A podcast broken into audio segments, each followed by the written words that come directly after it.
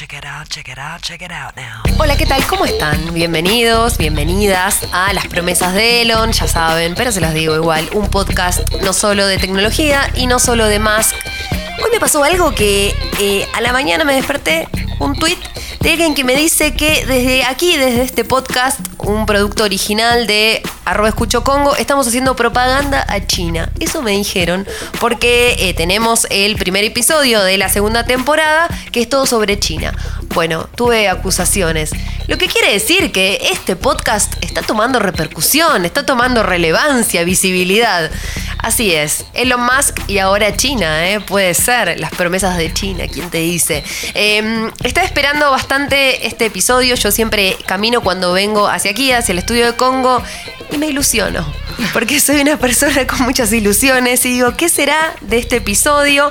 Con una persona que la conozco de forma virtual, pero cuando la vi recién y la saludé, era como que ya la conocía en la vida real.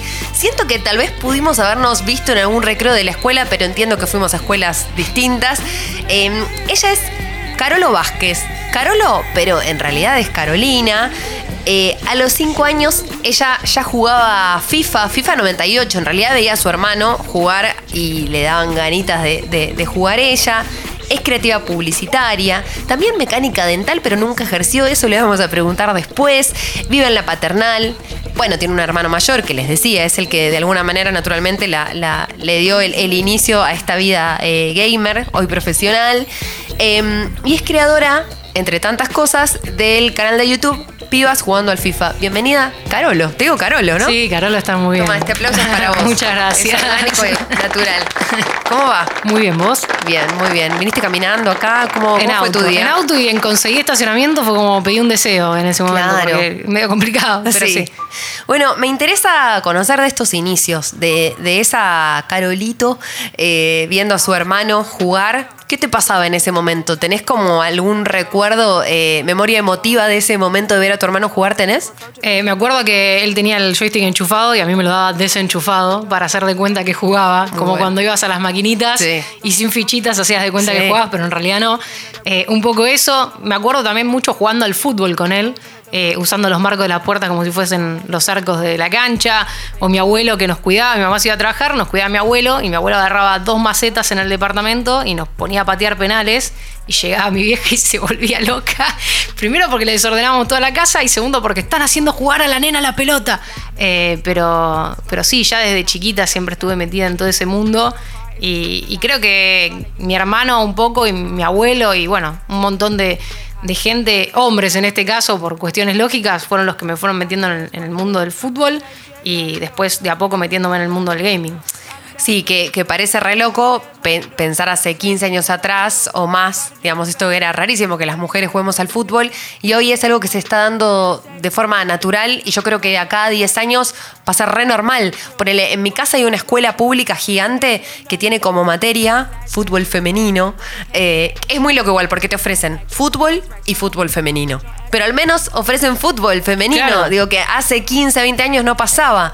Eh, ¿Cómo te imaginas de acá a, a 10 años toda esta movida futbolera? Bueno, hace poquito me pasó algo muy loco que era que estaba volviendo en, en colectivo a mi casa y pasé por, por, un colegio que está ahí en Parque Centenario, donde se ve el, el patio del colegio, y veía a nenes con muchas nenas, todos todo juntos jugando al fútbol con una pelotita de papel. Sí. Y me pareció hermoso porque cuando yo era chica era la única nena que jugaba con todos los nenes y era a la gente le sonaba raro eso. Y para mí que era tan común en casa, tan común con mi hermano, con mi abuelo, como decía recién, eh, aplicar eso en el colegio, en un recreo, era más difícil, era, era visto como Carlitos, Cachito, todos los, todos los, los sinónimos, los sí. adjetivos horribles que se quieran imaginar.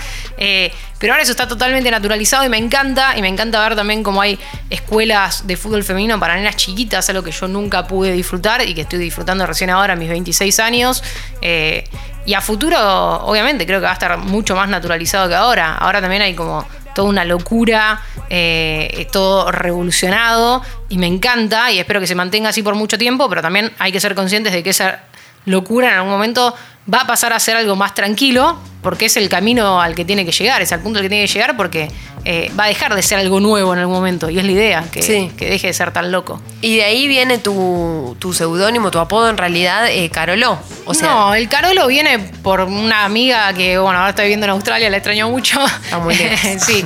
Eh, en el colegio era tema abuso de egresados en quinto año y me quiero poner Caro, Carito, Carola, ¿qué me pongo? Y tiró Carolo porque una vez vi a otra chica que le decían Carolo y quedó. Bien. Nada que ver. Perfecto. Me interesa llegar al FIFA. Este podcast es de futuro, tendencias, tecnología y me interesa muchísimo eh, saber cómo hay mujeres que juegan al FIFA cuando toda la vida sí, puedo generalizar, pensamos que era un juego más de pibes que, de pibas y vos estás haciendo una especie de evangelización. Entonces preguntarte cuándo es que empezás a tomar las riendas de, de ese joystick que tu hermano te desenchufaba y empezaste a jugar de verdad. Bueno, de, de, más grande ya aprendiendo, a, cuando lo vi a él, aprendí un poco cómo era el juego, entonces todo lo que fue Play 1, con el Winnie Eleven, después el PES, ahí jugaba con él, digamos, porque tampoco existían los modos online que ahora son tan conocidos y que hacen del juego algo mucho más grande.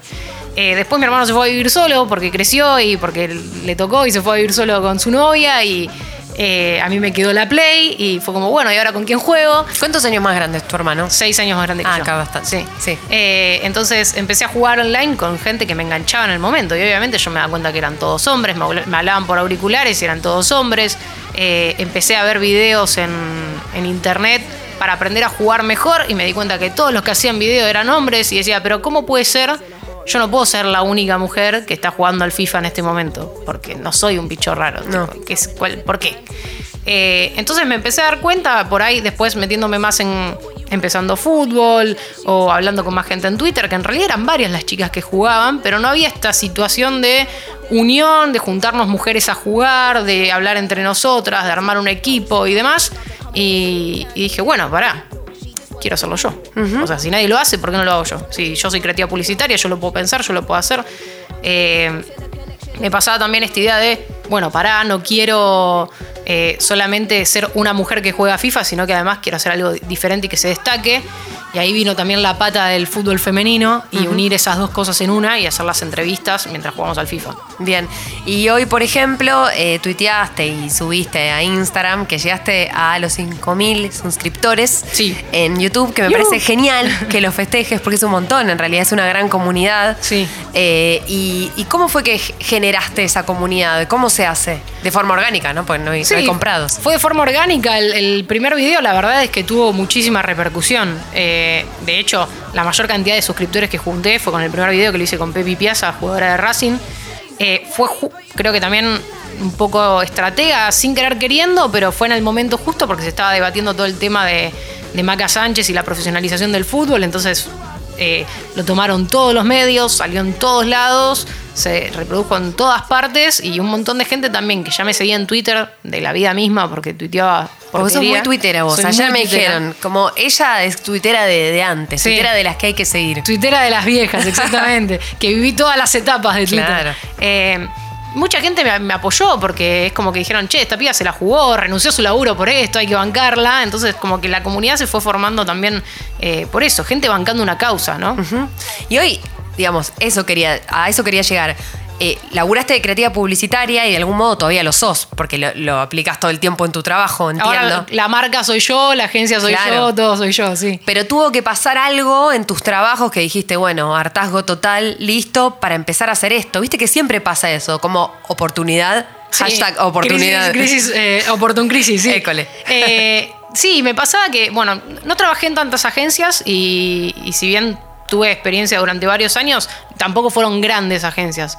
Eh, trabajé en agencias digitales, o sea que siempre estuve en contacto con el tema de creación de contenido en Internet. Eh, la primera agencia entré como community manager, después me ascendieron a redactora creativa, lo cual fue como wow. Sí. Eh, y empecé a laburar y pasaron dos años y me empezaba a aburrir, empezaba a tener diferencias con quien era mi director creativo, cosas que a él le parecían divertidas y a mí no, cosas que eh, a mí me parecían divertidas y copadas y él le parecía que era como más de lo mismo. Entonces era como que empezaba el chispazo, pero me parece totalmente lógico que pase, no era una cuestión personal con él, era pues, podía hacer 10 millones de cosas. dije, bueno, por ahí es hora de cambiar de agencia o de cambiar de trabajo. Así terminé en la comunicación del gobierno de la provincia, eh, donde también entré con proyección de poder hacer 10 millones de cosas, de poder comunicar algo desde una parte más humana. Eh, de poder llegar a un montón de gente y no se me dio tampoco la oportunidad de eso porque, bueno, empezó a irse toda la miércoles, entonces no se pudo. Eh, entonces las ideas de hacer un spot o hacer eh, videos o hacer qué sé yo, terminaba haciendo posteos en Facebook y eso me aburría un montón. dije, bueno, no, voy a seguir intentando, voy a buscar otra agencia. Caí en otra agencia donde más o menos pasó lo mismo. Iba a entrar para una cuenta en particular muy grande. La cuenta al final no entró porque crisis y terminé haciendo cosas que por ahí no eran tan grandes como las que esperaba. Y yo notaba que me estaba dando la cabeza contra la pared 10 millones de veces.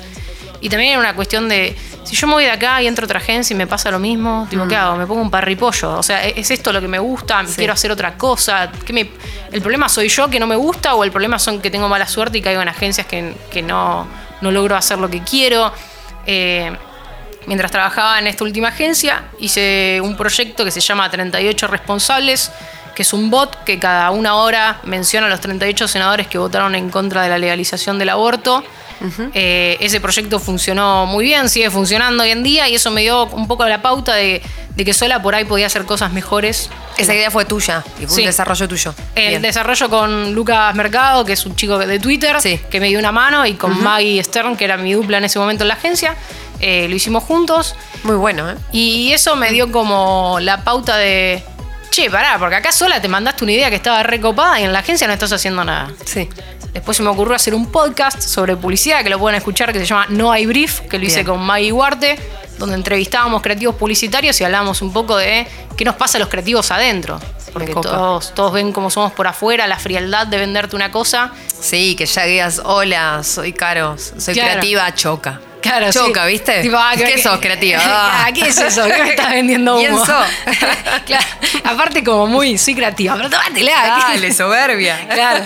Eh, entonces eh, hicimos ese podcast y después se me ocurrió lo de Pío jugando al FIFA y fue, bueno, pará, porque se me están ocurriendo varias cosas. Me están saliendo bien. Eh, y yo no puedo dedicarle 100 horas a la agencia, porque las agencias te consumen mucho tiempo, y 100 horas a este proyecto propio. Esta agencia no me da nada, ¿qué pasa si renuncio? ¿Qué pasa si me la juego? ¿Qué pasa si hago todo eso que todos dicen que tenemos que hacer y nadie hace? Y lo hice y salió bien, y a veces suena utópico, pero salió bien, y es una locura. Qué bien. Hablemos de FIFA, hablemos de FIFA plenamente y derribemos algunos mitos, porque yo conozco hombres, por ejemplo, que juegan al FIFA y que no juegan al fútbol o no, no son buenos jugando al fútbol. Entonces, ¿hay que ser buena jugadora de fútbol, por ejemplo, para entrar y ser chica y jugar al FIFA? No. Eh, necesitas, obviamente, saber de qué va. Pero de qué va también el juego. Porque, ¿De qué va el, juego del fútbol? Digamos. Claro, de qué va el, deporte en sí, saber que bueno, son dos equipos, 11 jugadores por equipo, cosas que sabemos todos. Eh, pero también hay que tener una idea un poco de cómo pararse en una cancha, cómo defender, cosas básicas, pero que hay que saber. Así todo, el juego no es igual a la realidad. O sea, jugadas que vos haces en una cancha de fútbol 11 no te van a salir en el FIFA y cosas que haces en el FIFA no te van a salir en una cancha de fútbol. Entonces, eh, tampoco es esa cuestión de nunca jugar al fútbol, no puedo jugar al FIFA. No. O sea, entiendo que por ahí si nunca jugaste al FIFA te dé cosa decir, che, pero me meto en el FIFA 20, que ya hay gente con un montón de experiencia. Sí, bueno, pero es algo que podés ir aprendiendo como cualquier cosa. Sí, bueno, obviamente tenés que tener una noción de jugar una play, ¿no? Básicamente, los botones, las técnicas y todo eso. Y con respecto a la elección del equipo, ¿a vos te gustan las ligas italianas, no? ¿Te gusta el Napoli, por ejemplo? Sí, siempre jugué. Bueno, en el FIFA hay un, modo de juego donde puedes armar tu propio equipo y obviamente te conviene elegir armar de una liga específica. Yo siempre elegí la liga italiana, me quedó por costumbre, me encariñé y seguí con eso. Bien, otro mito. Alguno pensaría que elegí FIFA porque es mejor que el PES. ¿Y por qué elegiste FIFA? No, en realidad eh, elegí FIFA por una cuestión de que el juego online está un poco más desarrollado y tiene una comunidad más grande. Eh, pero más allá de todo eso, siempre digo, porque la gente viene y me dice, ay, ¿te pasarías al PES? Yo jugar juego a todo. O sea, no tengo drama con eso. El tema es que en el FIFA están las selecciones femeninas y en el PES no. Claro. Entonces, si yo también estoy haciendo un proyecto que busca ampliar la participación femenina y demás, bueno, tengo que bancar el juego donde me da el lugar. Sí, es inminente igual que aparezcan las ligas femeninas, me parece, en PES. Claro. Que, no, eh, por ahora no, no está proyectado que eso pase. Pero bueno, también sabemos que FIFA tiene un tema de licencias mucho más accesible que lo que tiene Konami. Eh, va a tener la Libertadores también, ¿no? Exactamente, va a estar la Copa Libertadores a partir de marzo del 2020. Y no se suspenden los partidos. No, no se suspenden y son siempre donde se dicen que son, son. Bien. No, se va cambiando de, sede ni nada, nada por el estilo. ¿Y, qué tiene bueno eso? Diversidad en realidad, es que puedan sumar equipos, digamos, de Sudamérica. Digamos, ¿qué, qué le suma? En realidad, acá lo que hizo eSports fue una jugada maravillosa eh, porque no, tiene, no tenía exclusividad en cuanto a camisetas, nombre de equipo y escudo con Boca y River, entre otros. Eh, entonces, ¿qué pasó? Eso hace que a la gente le desmotive un poco, porque por ahí el hincha fanático de River dice, no, mejor yo juego al PES, porque está mi equipo, y en, sin embargo en FIFA River se llama Núñez y, en, y Boca se llama Buenos Aires. Entonces, lo que hizo eSports, que es muy pillo, y aplausos, Bravo. Eh, encontró que eh, las licencias que tiene Copa Libertadores son anteriores a las que tiene Konami con el PES. Entonces dijeron, si nosotros compramos las licencias de la Copa Libertadores, por consecuencia vamos a tener las licencias de los equipos de la Copa Libertadores, es decir, River y Boca. Y así fue. Bien. Tercer mito que este se lo escucho decir bastante a, a mis amigos que juegan y eso, que el FIFA tiene mejor gráfica que PES qué sé yo, no sé, ahí no te puedo responder porque no, me parece que están buenos los dos. No, a, mí visualmente me gustan los dos, creo que también es una cuestión de, costumbre y preferencia. Eh, hay también una cosa, otro mito podría ser que los movimientos en, en PES son más reales o que en FIFA son más reales, pero es toda una cuestión de gustos, porque en definitiva nunca encontrás la voz definitiva que te diga este es mejor. A uno le gusta uno y a otro le gusta el otro. ¿Y cuál fue la mejor versión de FIFA, la que marcó un antes y un después en tu vida? Y para mí el 98. claro. Porque fue el primero que jugué y porque me acuerdo que tenía la canción de Blair, Song 2. Qué lindo. Y, además eh, tenía la canchita de parqué Sí. Que podía jugar un partido y la pelota no se iba afuera ni nada. Le podías hacer falta al arquero. No sé, para mí es maravilloso. El, el FIFA 98 fue como el principio de todo. Los que somos Movistar tenemos una gran noticia. Ahora los gigas que pasás vuelven duplicados. Sí, los que somos Movistar podemos pasarnos gigas entre nosotros, pero ahora además te devuelven el doble de lo que pasaste. Los que somos Movistar tenemos más. Bien. Y, en tu canal de YouTube, vayamos a eso un rato. Me gusta lo que haces. Eh, entrevistas a jugadores de fútbol, profesionales y no, ¿cierto? No, no vi todos, pero entiendo que Digamos, siempre hay una invitada. Sí, sí, por lo general eh, subo videos, digamos, el, contenido más del día a día, porque en YouTube tenés que estar presente siempre. Entonces, a veces por ahí subo algo que hice yo sola, eh, pero me parece que la, fichita importante y donde apuesta la gente y se nota también en las reproducciones de cada video es cuando hay algún invitado o invitada que por lo general suelen ser por ahí o otros youtubers o jugadoras de fútbol, que eso fue la idea principal fue esa, jugadoras de fútbol. Entiendo que también es a veces complicado porque ellas trabajan, entrenan, juegan, entonces coordinar a veces puede ser más, más libre. Sí, de hecho ahora que decís, eh, hoy estuve viendo uno en donde jugás con guantes de, lavar los platos, porque hubo un Raulito ahí que, se portó mal. sí, una vez me, hicieron una nota cuando todo empezó a salir eh, el primer video y, el título era renunció a su trabajo para y la gente ponía andar a lavar los platos. ¿Fue la que escribió? No, no, no, no, fue la, ah, la primera de todas, la primera de todas. Eh, renunció a su trabajo para fomentar el gaming femenino, qué sé yo, y la gente ponía, eh, que vaya a laburar, que vaya a lavar los platos, eh, mujer jugando al FIFA. Eh. Entonces, eh, en publicidad siempre te enseñan que tenés que responder, pero no tenés que responder porque sí. Tenés que responder de una forma creativa, porque para eso, porque soy creativa y constantemente tengo la presión de tener que ser creativa porque mi, trabajo lo dice. Entonces estuve pensando qué podía hacer y, nada, en una vuelta se me ocurrió eso de, bueno, con las manos lavas los platos, con las manos jugás al FIFA, guantes. Sí. Y hice el video con los guantes y, y lo gané y era como toda una burla y lo interesante era que la gente que me bardeaba cerró un poco el pico y la gente que me apoyaba dijeron, qué bien esta piba, sí. que, que va y le cierra la boca a todos. Igual, Caro, tuitera cada dos por tres subís esas cosas, compartís como cosas que te dicen que sí, dale, ¿no? O sea, de verdad que no se puede creer, porque uno piensa que la sociedad está evolucionando. Como que al menos guardate el comentario, ¿no? Y, pero siempre está, también está el, hater que es hater porque sabe que genera algo. Sí. Eh, yo, en cuanto yo respondo a uno, ah, bueno, entonces el piola, vení que jugamos y lo grabo y lo subo, aparecen 10 más porque 10 más quieren que le juegues y que lo grabes y que lo subas. Eh, pero hay que elegir a, quién respondes y, y, a cuál te conviene responder y a cuál no. Bien. ¿Y tenés contacto con Electronic Arts? Sí. Sí, eh, digo, sos de alguna manera una especie de embajadora. Quiero entender ¿Cómo convertiste esto en, tu trabajo? Sos freelancer, pero ¿cómo es que, vos, Caro, jugadora de FIFA y también divulgadora de toda la movida gamer desde el lado del simulador de fútbol, sí. estás convirtiendo esto en un trabajo? Es un gran incentivo para, para muchas pibas y pibes que te sí, escuchan. Sí, obvio. Eh, bueno, siempre digo esto, trabajar en publicidad me, me abrió las puertas. Yo si no hubiese trabajado en publicidad todo esto no se me ocurría o por ahí me quedaba a mitad de camino. Eh, fue y obvio que cuando empecé a notar que tenía posta, tenía guante, eh, dije, bueno, tengo que empezar a armar una presentación a lo que llamamos un media kit, donde lo mismo, de la misma manera que yo por ahí le vendo una idea a, una marca estando en una agencia, se lo voy a vender a una marca y el producto voy a hacer yo. Entonces esa presentación dice quién soy, qué hago, qué podemos hacer juntos, y se lo empecé a mandar a un montón de marcas, algunas respondieron, otras no. Eh, Obviamente la, difusión en medios de comunicación ayudó muchísimo porque yo ponía salí acá, salí allá, salí. Y eso de a poco empezó a crecer y después por ahí me empezaron a venir a buscar marcas a mí. No era cuestión de yo acercarme a ellas. Sí. Y así de a poco fui haciendo cosas con distintas marcas, muchas veces por producto, pero era producto que me servía para mejorar porque yo empecé con mi celular grabando. Sí. Entonces. Eh, ¿Y hoy qué? No, y hoy voy mejorando. Tengo luces, tengo micrófono, tengo una computadora mucho mejor que me permite editar y antes no la tenía. Claro. Entonces, así de a poco me fui armando.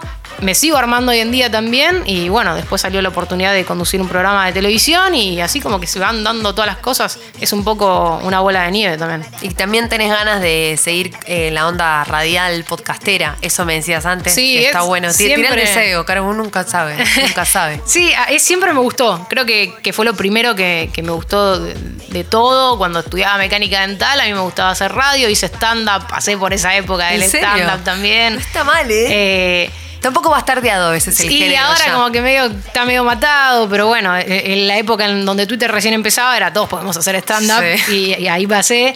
Eh, y me encantaba el mundo de la radio. Siempre me, me, encanta hablar, no sé si se nota. Se nota un poco. eh, y bueno, y después hice el podcast de publicidad, que fue como mi, mi primer también, el producirlo, el pensarlo, en hacerlo, y después salió lo de Pibas jugando al FIFA, pero obvio que, que tema radio y eso siempre me, me, encantó, me vuelve a la cabeza. Y con respecto a la profesionalización de, del FIFA, eh, vos no sos un streamer, en realidad. Eh, o, se puede decir que sí, porque quiero. Acá hubo un episodio en, la mm, temporada anterior sobre League of Legends y, trajimos como a toda la, la comunidad para entender, digamos, cómo funcionan, que es un trabajo. Y en tu caso, eh, te pones a streamear, eh, eh, participás en, competencias, porque entiendo que hay competencias a nivel global de FIFA. Sí, yo me caracterizo más por ser generadora de contenido. O sea, yo subo videos a YouTube y también si quisiera podría streamear mucho más de lo que streameo. Cada tanto juego y me pongo en Twitter y pongo, ¿quién quiere jugar un partido? Lo transmitimos en vivo y me pongo a jugar y en lugar de grabarlo sale en el momento. Y si después quisiera puedo agarrar los mejores momentos de ese stream en vivo y subirlo a YouTube. Eh, pero sí, es como creo contenido, no compito tanto, hay una realidad. Juego, pero no juego. el número uno y el número tres del mundo son argentinos. No juego a ese nivel como para salir a competir y, jugarle un partido de ellos y poder ganarles. Entonces es como que eh, me gustaría en un futuro, sí, crear una comunidad competitiva de mujeres que, que, podamos empezar a insertarnos en ese mundo.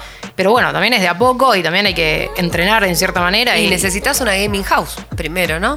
Sí. Pero, va a ponerle, digo. Sí, o un espacio donde vos digas, bueno, pará, yo me siento acá y me pongo a jugar al FIFA y no hago nada más. Porque por ahí yo juego al FIFA y me suena el celu y de repente me dicen, che, ¿te prendés al fútbol mixto? Y yo largo el FIFA y me voy a jugar a la pelota. Claro. Entonces es como, eh, es tomártelo, también si vos querés competir, necesitas tomártelo como un trabajo posta. Los chicos de LOL los chicos de, por ejemplo, 9Z, que es un equipo, es una, tienen la gaming house, todo, entrenan 8 horas por día. Claro. Yo digo, si yo me pongo a entrenar 8 horas por día, no puedo subir videos a YouTube. Entonces es como medio una cosa o la otra. Bueno, King, el pibito que salió en todos lados de 13 años, también todos los días, 8 horas, entrenaba con el aval de, su papá y su familia. Exactamente. Que, está bueno aclararlo, ¿no? Porque. Sí, obvio. Viste que después pasó eso, como que todos dijeron, ah, wow, pero entonces a mi pibito que lo dejo jugar porque mira si me hace millonario. Claro, bueno, ahí se, Mito. Ahí aparecieron todos diciendo, ah, qué bien, si me da plata que juegue todo el día. Claro. La realidad es que eh, Thiago tiene un nivel increíble para llegar a donde llegó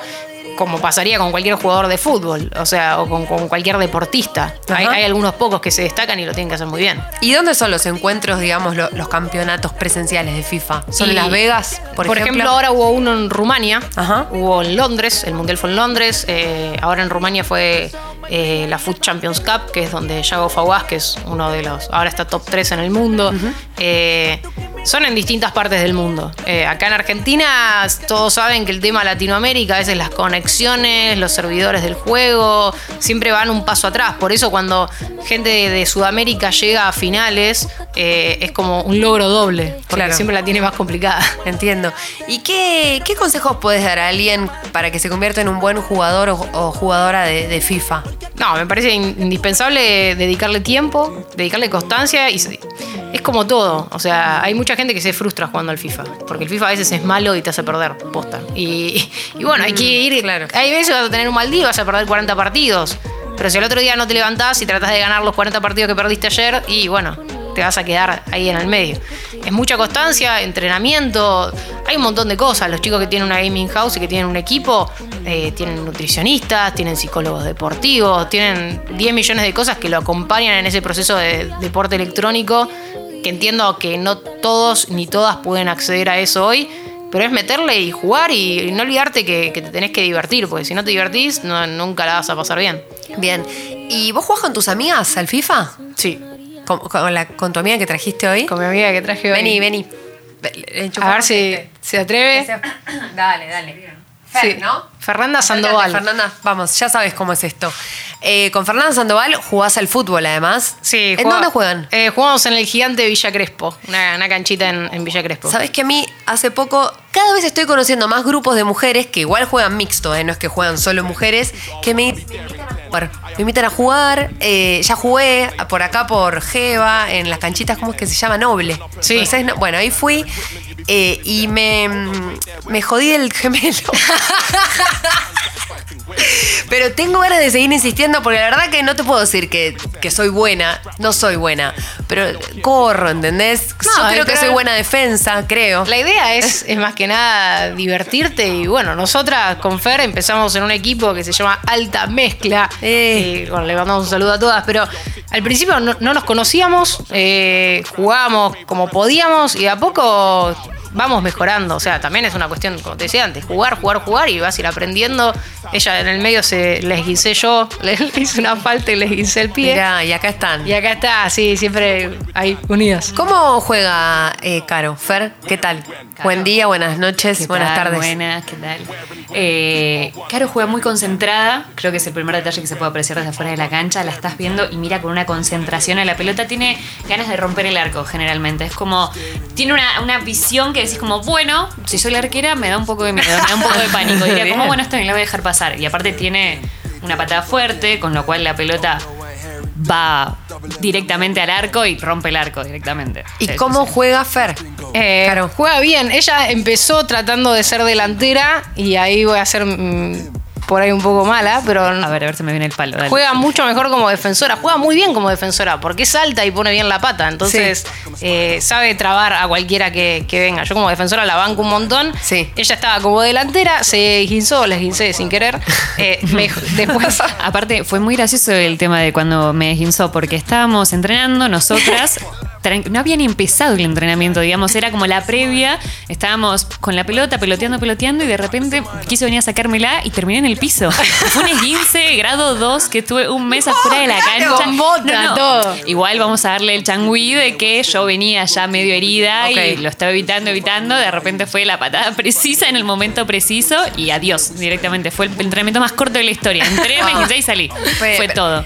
Hay que, hay que elongar, hay que prepararse igual antes. Yo, la, la mía, la mala mía fue que no elongué bien. Venía corriendo, corriendo, corriendo sin elongar bien. Cuando llegas a cierta edad también, te pasan los 30.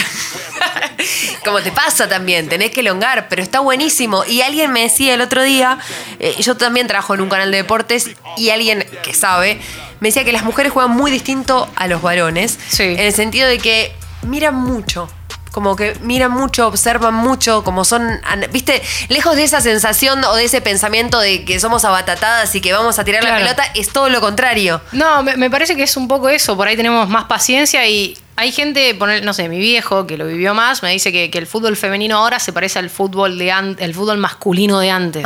Eh, hay una realidad, hay diferencia física entre hombres y mujeres, cuestiones por ahí de, por, entrenamiento, ¿eh? porque yo creo que si una mujer empieza a entrenar al mismo tiempo que un hombre, van de, la misma manera. Eh, pero ahora por ahí se nota una diferencia ahí de menos potencia tal vez, o, menos eh, estado físico capaz, o menos rapidez.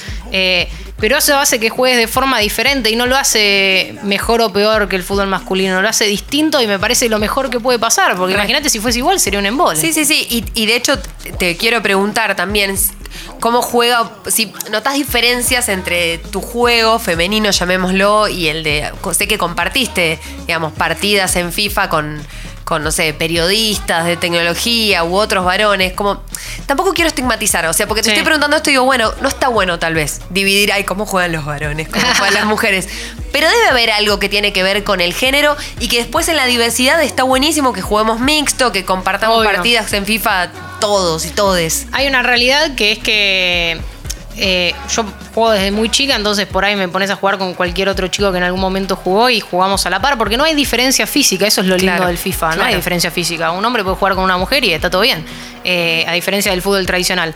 Pero sí hay una cuestión de que por ahí, no sé, por tener un ejemplo, tengo amigas que nunca jugaron al FIFA y si de repente agarran un joystick, y es lógico que no entiendan nada o que no sepan cómo se juega o que se confundan los botones. Eh, pero es una cuestión de, entrenamiento y, de costumbre de juego, no de si sos hombre, sos mujer o, no va por ese lado, por suerte. Ajá, perfecto. ¿Y jugás otras cosas? ahora no tanto, porque bueno, cuando te dedicas a un juego como que le tenés que meter de lleno ahí. Eh, pero siempre me gustó mucho el, GTA, el Sims, siempre el Worms. Ayer hablaba de mucho del Worms en Twitter. Eh, juegazo. Eh, siempre fui muy, muy niña rata en ese sentido. ah, muy bueno. Escúchame, ¿y qué, qué se viene por delante? Primero, ¿para qué días subís videos a tu canal de YouTube? Depende. generalmente los jueves. si no llego los jueves, los viernes. Ah. Y si me ven muy inspirada o con mucho tiempo dos veces por semana, por ahí un lunes y un jueves, algo así. Es cuando, cuando pinta la creativa. Eh, claro, sí, a veces hay, ideas que se me caen y no las puedo dejar pasar. A veces también hay algún evento o algo particular en FIFA que te lleva a, por ejemplo, la otra vez que fue la noticia de la Copa Libertadores. Si no lo subí ese día, no lo subía más. Lo tenía que hacer sí o sí ese día. Entonces pasa un poco eso, como que te vas. Pero sí, generalmente una o dos veces por semana subo algo. Bien. ¿Y qué proyectos 2020? ¿Qué esperás del FIFA el año que viene? O sea, tira tus deseos porque para eso estamos acá. Bueno, si hablamos de deseos, me encantaría que FIFA se ponga un poco más las pilas, y que igual ya lo está haciendo, no los vamos a matar por eso. Tengo una, linda relación. Con, ahora con el tema de Volta, incorporaron lo que es el fútbol callejero, donde puedo jugar con mujeres, lo cual es lo más parecido al fulito que jugamos entre nosotras. Eh, pero me encantaría ver ligas femeninas. Eh, entiendo que es una cuestión de, licencias también y que no es tan fácil para eSports salir a negociar con todos los equipos de todo el mundo, pero me encantaría que eso vaya ampliándose cada vez más y que venga acompañado también de todo este movimiento que los banca. O sea, banca, tienen gente que va a crear contenido de eso si lo hacen. Antes por ahí decían, che, pero por ahí nadie lo juega, ahora saben que sí. Ahora saben que sí va a haber gente jugándolo. Eso por un lado, en lo personal, obviamente seguir trabajando con marcas. Me encantaría que la comunidad de, pibas que jugamos al FIFA sea cada vez más grande, que por suerte lo es. Tenemos como un canal en Discord, que es como una plataforma de chat, como si fuese una sala de chat, eh, con muchas chicas que jugamos y arreglamos partidos por ahí. Me encantaría que eso se pueda llevar a un nivel presencial. Eh, hay chicas de Córdoba, hay chicas de España, hay chicas de Colombia, hay chicas de todos lados.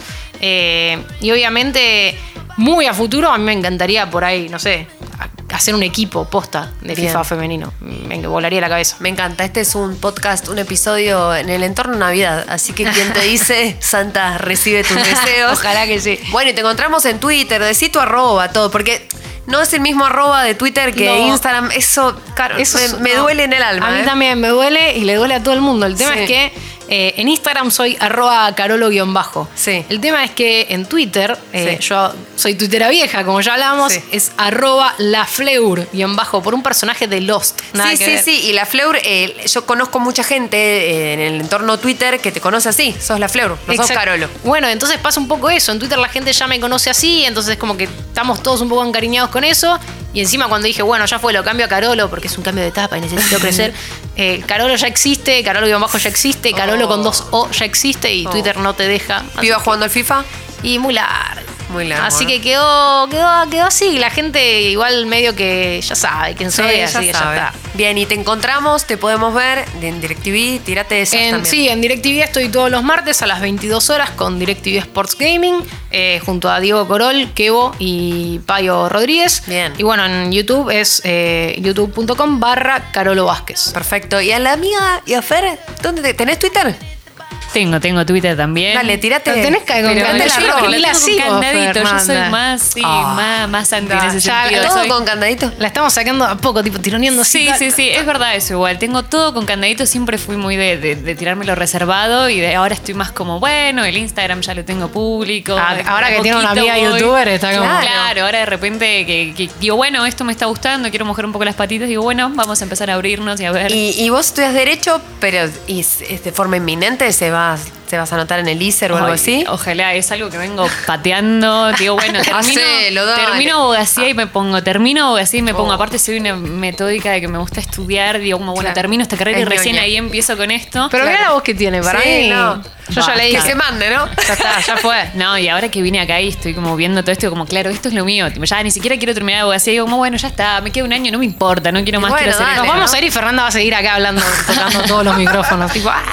No, no, no, no, no, me, me gustó mucho. Bueno, un placer, Muchísimo. un placer tenerlas. Gracias, Caro. Fer. Muchas gracias. Eh, Martín Mesuti, como siempre, operando, editando y haciendo que este podcast suene hermoso. Estamos en esta casa que es arroba escucho Congo. Es un podcast original de Congo. Vamos, Eh, Congo. Vamos Congo. Yo soy Juli Shulkin, arroba Chulkinet. eh, y vamos, armamos un... Nos vamos a jugar un FIFA ahora. Dale. O- o- Sí. o vamos mejor a la canchita. a la canchita. Dale, yo defiendo.